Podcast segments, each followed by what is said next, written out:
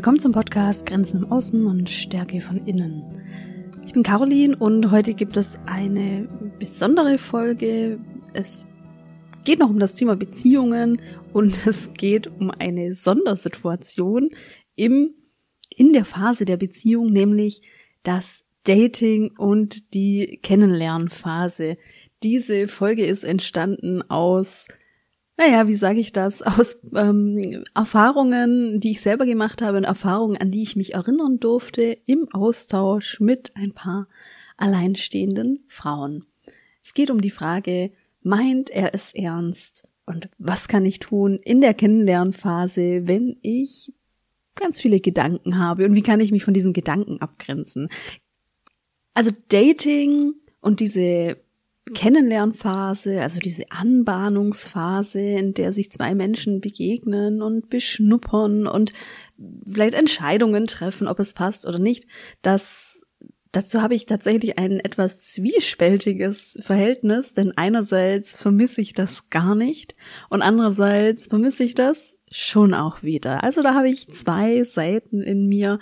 Die eine Seite, die natürlich diese ganze Aufregung, diese, ähm, diese besondere Situation, einen Menschen neu kennenzulernen, irgendwie vermisst, seit ich in einer Beziehung bin. Und ich habe die andere Seite in mir, der ich einfach froh bin, dass ich diese Ärgernisse von all diesen Dates nicht mehr habe. Denn ich glaube, wer Dating-Erfahrung schon gemacht hat, der weiß, es gibt Höhen und Tiefen, es gibt die Spannung und es gibt aber auch diese Abgründe im Dating. Jetzt geht es um die Phase des Kennenlernens und da habe ich mir Gedanken darüber gemacht und möchte dir drei Phasen vorstellen. Drei Phasen, die ich glaube, wir alle irgendwie kennen. Die drei Phasen des Kennenlernens. Stell dir vor, du hast ein Date gehabt mit einer Person, das erste Date. Und dann kommst du nach Hause und es beginnt eine Art der Analyse. Dein Kopf fängt an zu rattern. Da stellst du dir vielleicht Fragen wie zum Beispiel, warum hat er mich denn auf diese Art umarmt? Warum hat er mich an dieser Stelle so angeschaut? Was hat das zu bedeuten? Warum hat er beim Verabschieden gesagt, auf Wiedersehen und nicht bis bald? Vielleicht kommen dann nach dem Date auch noch WhatsApp-Nachrichten und auch hier bist du in der tiefen Analyse. Du interpretierst jeden Smiley, jedes Emoji. Warum schreibt er hier das? Warum schreibt er nicht das? Also ich glaube, du verstehst, worauf ich hinaus will. Du bist tief in der Analyse und alles, was irgendwie dir angeboten wird, sei es WhatsApp-Nachrichten oder aber diese Rückschau des Dates, wird analysiert und interpretiert. Und aus allem versuchst du eine gewisse Bedeutung zu erkennen. Vielleicht mit der Frage unbewusst, habe ich gefallen? Meint er es ernst? Nach der Analysephase kommt die nächste Phase, die Phase der Selbstzweifel. Das ist quasi ein fließender Übergang. Beide Phasen bedingen sich, dazu sage ich aber später nochmal etwas. Und in dieser Phase gibt es vielleicht zwei mögliche Gedankenrichtungen, die du einnimmst. Der eine Gedanke, der richtet sich gegen dich. Da bist du natürlich überaus selbstkritisch mit dir war das komisch, was ich gemacht habe? War das komisch, was ich nicht gemacht habe? War es komisch, dass ich das gesagt habe? War es komisch, dass ich das nicht gesagt habe?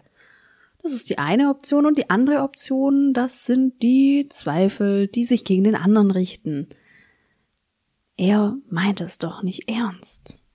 Oder doch? Und das Ganze ist wie so beim Ping-Pong, dann überlegst du mal, liegt es an dir? Hast du was Blödes gemacht? Könnte das jetzt der Auslöser sein, dass ihr euch nicht mehr trefft und dann bist du wieder auf der anderen Seite. Aha, ich glaube, er meint das nicht so ernst. Und es geht hin und her und hin und her. Die Gedanken kennst du sicherlich. War es blöd, dass ich über mein letztes Date gesprochen habe, über meinen Ex-Freund, Ex-Freundin. Habe ich zu viel geredet, habe ich zu wenig geredet? Oder aber auch, ähm, so wie er schreibt, ist er sicher nicht committed, ist sicher noch nicht bereit für eine Beziehung. Diese Phase kommt tatsächlich nie zum Abschluss, denn Selbstzweifel und Zweifel, das sind ganz oft unsere Wegbegleiter und dennoch landest du irgendwann in der nächsten Phase und dann bist du richtig im Kopfkino und du ziehst Konsequenzen. Jetzt haben wir die Analysephase schon durchlaufen, haben da richtig schön eine Portion Selbstzweifel noch mit dazugenommen und jetzt sind wir im Kopfkino. Auf Basis der Analyse und Interpretation kommst du nun zu einer Konsequenz. Das könnte jetzt so aussehen. Du kommst zum Schluss nach dem ersten Date oder den nächsten Nachrichten. Er meint es nicht ernst. Oder die andere Seite. Ich war einfach schrecklich, ich habe ihn vergrault, ich bin nicht liebenswert. All diese Phasen gehen fließend ineinander über und wechseln sich ab. Es kann jetzt sein, dass du nach dem Kopfkino wieder mehr in die Zweifel gehst, in die Selbstzweifel oder die Zweifel gegen ihn, also noch einmal umgekehrt. Dann kann es sein, dass du aufgrund der Selbstzweifel noch einmal analysierst, du schaust dir nochmal die Nachrichten an, du sinnierst noch einmal das Date, wie hat er sich verhalten, was war in der Gestik, in der Mimik. Ein Abschluss findest du nicht wirklich. Warum durchlaufen wir diese Phasen eigentlich? Warum machen wir es uns manchmal selbst so schwer, sogar schon in der Kennenlernphase? Kennenlernen macht uns verwundbar. Um eine andere Person kennenzulernen, müssen wir uns irgendwie natürlich auch öffnen. Ganz oft natürlich dosiert, aber letztendlich müssen wir uns öffnen. Daraus entsteht die Angst vor Ablehnung oder die Angst vor Enttäuschung, die uns dann gerne begleiten. Je stärker wir Selbstzweifel haben oder je größer unsere Selbstzweifel sind, bin ich gut genug? Oder je größer die Zweifel am anderen Geschlecht sind, werde ich jetzt schon wieder verletzt, werde ich wieder betrogen, werde ich wieder abgeserviert, desto größer wird das Kopfkino. Dieser Schutzmechanismus führt dazu, dass du eben viel analysierst und er führt dazu, dass du nicht mehr in der Gegenwart Gegenwart bleibst, sondern dass du in die Vergangenheit springst und dann aber auch in die Zukunft. Das heißt, je verwundbarer wir uns fühlen, desto größer die Selbstzweifel, desto stärker der Schutzmechanismus. Und dann springen wir in die Vergangenheit, weil wir da vielleicht Erfahrungen gemacht haben mit dem anderen Geschlecht, Beziehungserfahrungen, die uns vielleicht auch enttäuscht haben. Und dann springen wir wieder in die Zukunft, weil wir auch Konsequenzen ziehen für die Zukunft. Was heißt es denn, wenn er jetzt hier mit diesem Emoji diese Nachricht so schreibt, dann werden wir in der Zukunft damit nicht glücklich. Dann ist dies keine erfolgsversprechende Beziehung. Oder was anderes. Aber du siehst, glaube ich, worauf ich hinaus möchte. Wir springen in die Vergangenheit, in die Zukunft und bleiben aber nicht mehr im Moment. Was können wir nun tun in dieser Situation? Wie finden wir hier eine Art der Abgrenzung, und zwar vor allem eine innere Abgrenzung vor diesen ganzen Gedanken und dem Schutzmechanismus und dem Sprung in die Vergangenheit und in die Zukunft, obwohl wir doch eigentlich viel besser in der Gegenwart sein sollten. Erst einmal möchte ich sagen, dieses Kopfkino, das du hast, alles, was du erlebst in dieser Phase nach dem Kennenlernen, in der Analyse, in der Interpretation, das ist total verständlich. Das ist eine Art Strategie des Gehirns, nach einem Muster zu suchen in dieser aufregenden Phase des Kennenlernens. Diese Strategie ist natürlich, sie hat aber auch Auswirkungen. Das kennst du sicher auch. Im schlimmsten Fall wird dadurch dein Selbstzweifel noch stärker weil du in ganz negative Gedanken versinkst und dich vielleicht abwertest nach jedem Date, was du wieder falsch gemacht hast und dass du nicht liebenswert bist und dass du keinen Wert hast. Oder aber du gehst in den Gegenangriff, reagierst aus einem Impuls und weil du so viel interpretiert hast und analysiert hast, schreibst du eine Nachricht und verabschiedest dich von dem Mann, bevor ihr euch überhaupt erst richtig kennengelernt habt. Also auf jeden Fall, egal in welche Richtung es geht, ob du dich jetzt selbst angreifst oder den anderen angreifst, auf jeden Fall bist du nicht in der Gegenwart und du raubst dir ganz viel von dem Zauber und der Magie dieser Kennenlernphase und der Dates.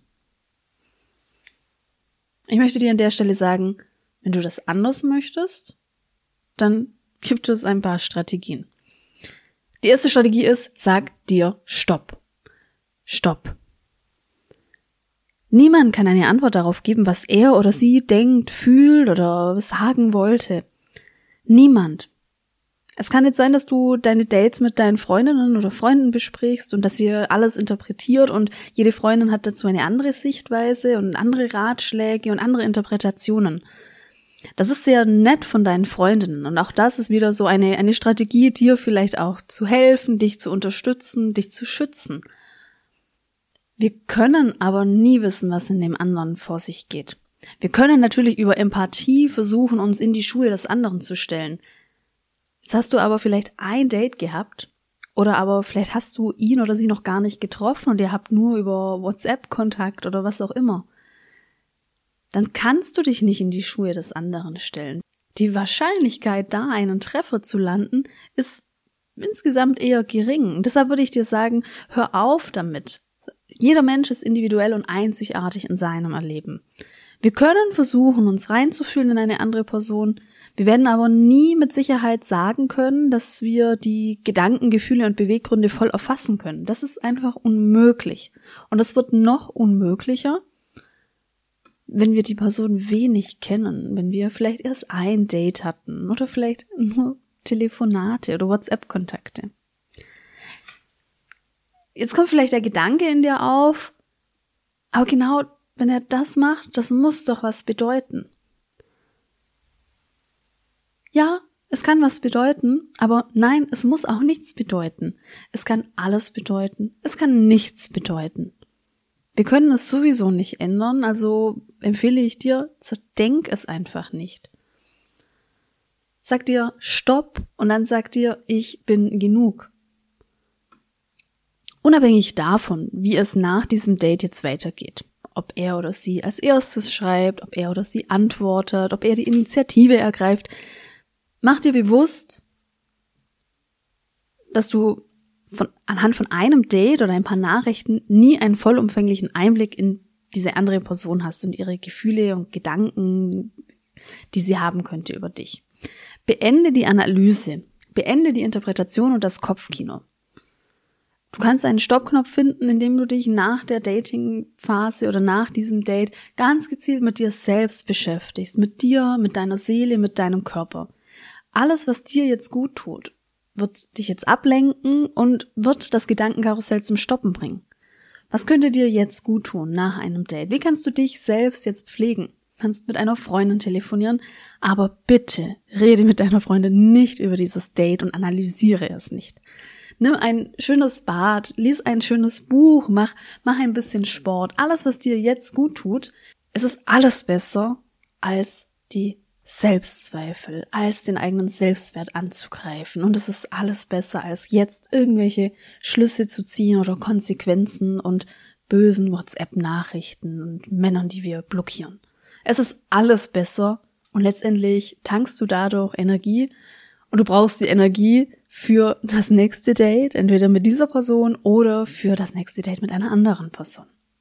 Das war's zu dieser Podcast-Folge. Nicht mehr aus dem Bereich Beziehungen, sondern vor der Beziehung die Dating-Phase. Gib mir sehr gerne Rückmeldung zu dieser Folge. Es ist für mich tatsächlich auch besonders, mich jetzt eher dem Dating und der Kennenlernphase zu widmen, als schon einer Beziehung in der nächsten Phase, im nächsten Level. Wenn ihr davon mehr hören wollt, dann würde ich mich freuen über Kommentare, Rückmeldungen und allgemein freue ich mich sehr über ein paar Sterne in der Bewertung. Damit helft ihr, diesen Podcast zu verbreiten, damit noch mehr Menschen in ihre Abgrenzungsfähigkeit gehen können und dass noch mehr Menschen gesunde und zufriedenstellende Beziehungen führen können. Wir hören uns beim nächsten Mal und bis bald.